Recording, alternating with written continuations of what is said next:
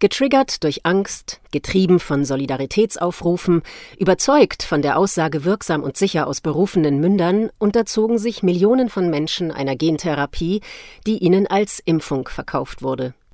Viele tragen nun massive Schäden davon, aber sie werden nicht gesehen und nicht gehört.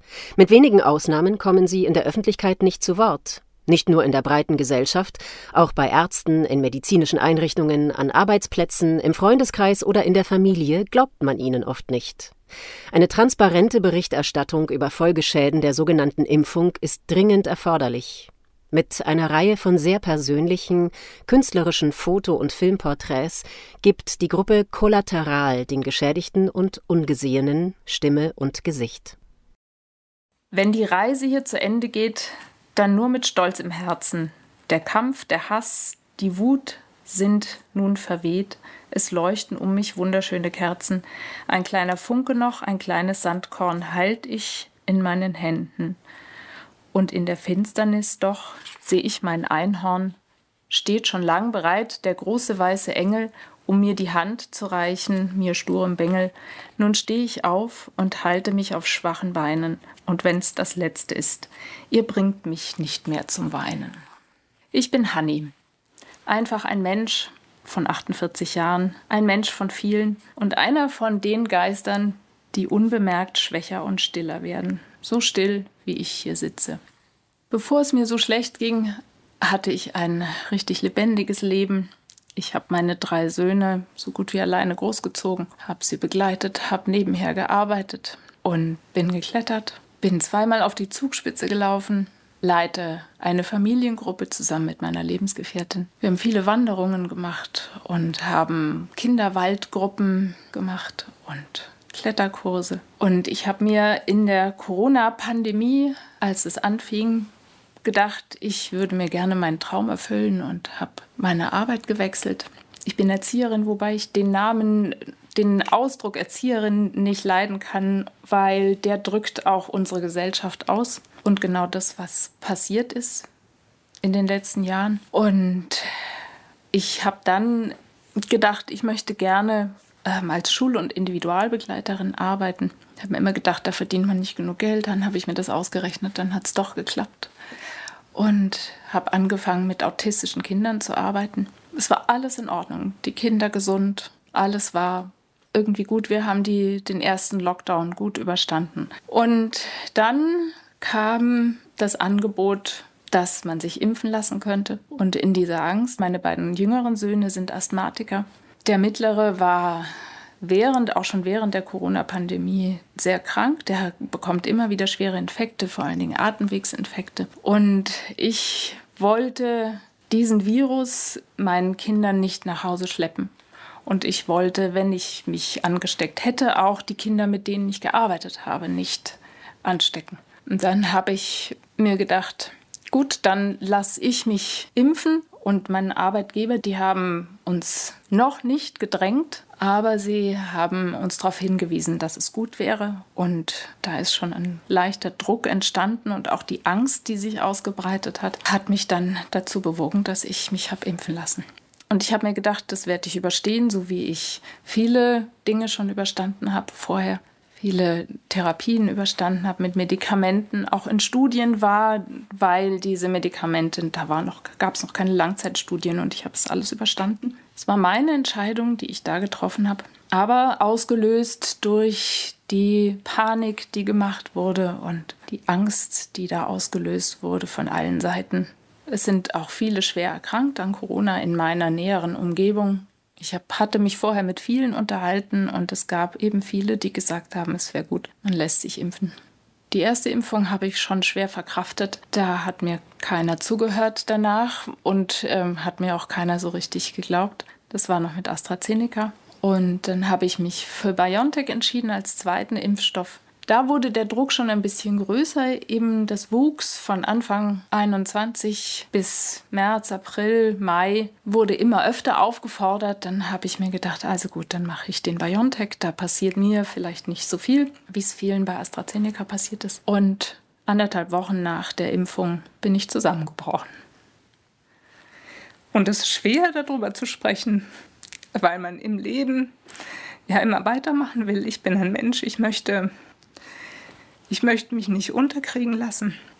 Habe drei Kinder, deren Vater sich nicht kümmern kann.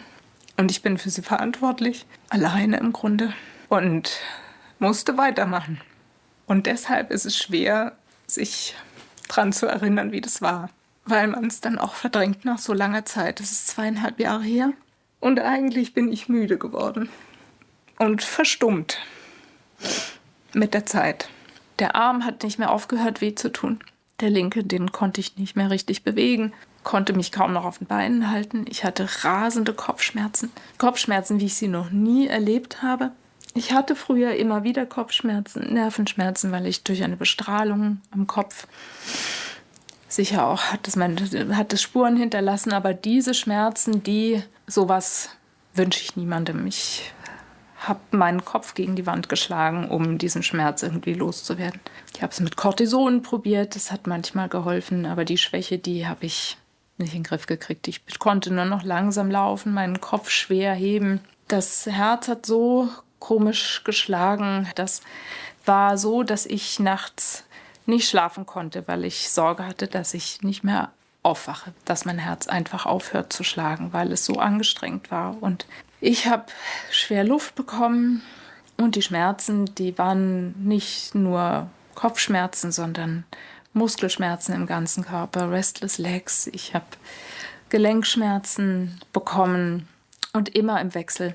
Und es war immer der gleiche Rhythmus. Der Arm hat wehgetan, dann fingen die Kopfschmerzen an, die Muskelschmerzen, die Gelenkschmerzen und dann eine wahnsinnige Müdigkeit und Schwäche. Und so ging das immer wieder tagelang. Also ich habe Cannabistropfen probiert und da hat sich tatsächlich was getan. Die Schmerzen wurden dadurch ein bisschen besser. Habe dann Kontakt mit einem Schmerztherapeuten aufgenommen, der mir die auch verschrieben hat. Damit hatte ich wenigstens die Schmerzen im Griff und habe weiter immer wieder in Etappen versucht zu arbeiten und weiter am normalen Leben teilzunehmen. Durch die, dadurch, dass die Schmerzen weg waren, dachte ich, es wird insgesamt ein bisschen besser, aber dann konnte ich meinen Körper nicht austricksen. Der hat sich andere Sachen ausgedacht, wie er mich zum Stillsein bringen kann. Und dann wurden die Herzrhythmusstörungen und das Herzschlagen wieder schlimmer. Die Schwäche, die Unruhe in den Beinen und die Kopfschmerzen waren manchmal trotz der Tropfen dann unerträglich. Ich war bei einer Osteopathin, ich habe den ganzen Körper mit MRTs durchchecken lassen, Blutbilder machen lassen, war in der Kardiologie. Es kam nirgendwo wirklich was raus, so wie es sehr vielen geht. Dann habe ich eine Infusionstherapie gemacht und während den Infusionen, wenn ich alle zwei Tage hatte, ging es mir ein kleines bisschen besser und das war dieses Jahr im Frühjahr. Und dann hatte ich eine Woche keine Infusionen und dann ging alles auch wieder von vorne los bin ich wieder zusammengebrochen, hatte furchtbare Herzprobleme und Schwächeanfälle und Dauerschmerzen und war immer weiter auf der Suche nach einem Arzt oder einer Ärztin, die mir glauben. Und es war immer so, das kann schon sein, dass es von der Impfung kommt, es kann sein, dass sie das alles haben, aber wir können nichts nachweisen. Und dann hat mir eine gute Freundin eine Klinik empfohlen, die eine Ambulanz eröffnet hat, in der mit Heparin gearbeitet wird, weil die Forschungen gehen immer weiter und die sind der Meinung, dass oder haben festgestellt, dass Heparin das Spike-Protein bindet und dort versuchen sie mit Apharesen, mit dieser Blutwäsche, das Spike-Protein aus dem Körper zu entfernen. Wobei es so ist, dass sie ähm, an die Spike-Proteine im Gewebe nicht drankommen, also das nur aus dem Blut filtern können. Und es weiter produziert im Körper. Es ist wie ein Geschwür, das im Körper sitzt oder wie eine Krake, das, die sich immer wieder weiter im Körper ausbreitet. Und sie haben, es wurde auch festgestellt, dass äh, bei manchen Patienten tatsächlich im Arm wie eine Art Depot oder eine Einlagerung ist, von der aus immer wieder neu produziert wird, also immer wieder eine Corona-Infektion simuliert wird. Es wurde im MRT, in MRTs festgestellt. Genau, das steht noch aus, das wird vielleicht noch gemacht und auch die Herzproblematik kann eigentlich nur durch ein MRT diagnostiziert werden. In dieser Klinik wurde eben mit speziellen Blutuntersuchungen auch festgestellt, dass mein Blut verklumpt ist. Ich habe Mikrothrombosen im Blut und die Gefäßwände sind angegriffen und die Nerven sind entzündet. Ich nehme drei verschiedene Blutverdünner, drei verschiedene Antihistaminika, damit ich überhaupt noch was essen kann. Das kommt auch noch dazu. Und eben meine Cannabis-Tropfen und ein Medikament, um den Herzrhythmus einigermaßen in den Griff zu kriegen. Ich esse inzwischen vegan, histaminfrei, fruktosefrei und glutenfrei. Weil, also wenn ich nicht so esse, bekomme ich Hautausschläge, Quaddeln überall am Körper, ich bekomme Reizhusten, ich bekomme Schwerluft, alles das, was Allergien eben machen. Ich hatte vor der Impfung eine leicht ausgeprägte Histaminose, also dass ich Histamin nicht vertragen habe, das ist jetzt unkontrollierbar. Es ist sogar so, dass ich, wenn ich ein paar Tage hintereinander das gleiche esse, was mir manchmal passiert, weil mein Speiseplan sehr eingeschränkt ist, dann reagiere ich sogar auf diese Nahrungsmittel. Dann muss ich die weglassen, ein paar Tage, bis ich sie wieder essen kann. Und so habe ich mir dann weil ich ein positiv denkender Mensch bin oder immer denke, es muss doch für alles eine Lösung geben, habe ich Rezepte entwickelt für mich selber, die man essen kann, wenn man solche Allergien hat. Und das koche ich mir dann halt immer, denke mir immer was Neues aus, einfach, um nicht aufzugeben. Und ja, es gibt eigentlich gar nicht viel mehr dazu zu sagen, wobei es noch so viel mehr gibt, was belastet. Aber in meinem Alltag hat das oft keinen Platz. Muss ich das verdrängen, damit ich überhaupt weitermachen kann und damit ich zumindest ansprechbar bin für meine Kinder. Ich sitze viel einfach da, wo sie mich dann gut erreichen können und werde immer, immer stiller und stummer. Was ich festgestellt habe, ist, dass die Symptome besser werden, je weniger Lärm um mich herum ist, je mehr Pausen ich machen kann und je langsamer ich alles machen kann. Wenn es, wenn es tatsächlich mal Tage gibt, an denen nicht so viel Trubel ist, habe ich eine leise Ahnung davon, dass es eine Lösung geben könnte, um gesund zu werden. Und die eine Ärztin, bei der ich jetzt bin, die hat mir gesagt, die Medikamente werden helfen, aber um gesund zu werden, brauchen sie einen spirituellen Weg. Und das glaube ich auch.